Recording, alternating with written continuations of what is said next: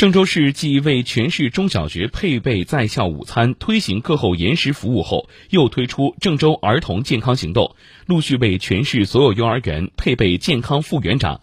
昨天上午，郑州市首位幼儿园健康副园长受聘上岗。央视昨晚播出的《东方时空》节目点赞郑州这一举措。在河南郑州，大家给孩子们送上了一份爱心礼物，也可以说是一份健康礼物。当地的八百多家幼儿园呢，将会陆续配备。健康副园长。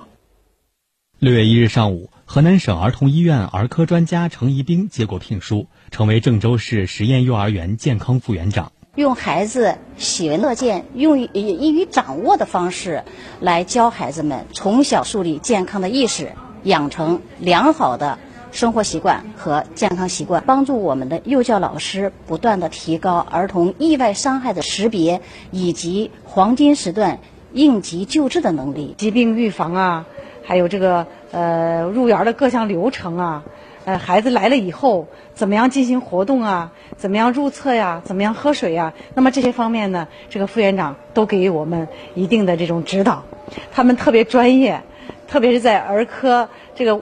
专业方面给予我们这种专业的指导，让家长们更放心。记者了解到。郑州市的幼儿园和中小学虽然配有校医，但存在数量不足的问题。今后，当地将陆续为市区八百多家幼儿园配备健康副园长。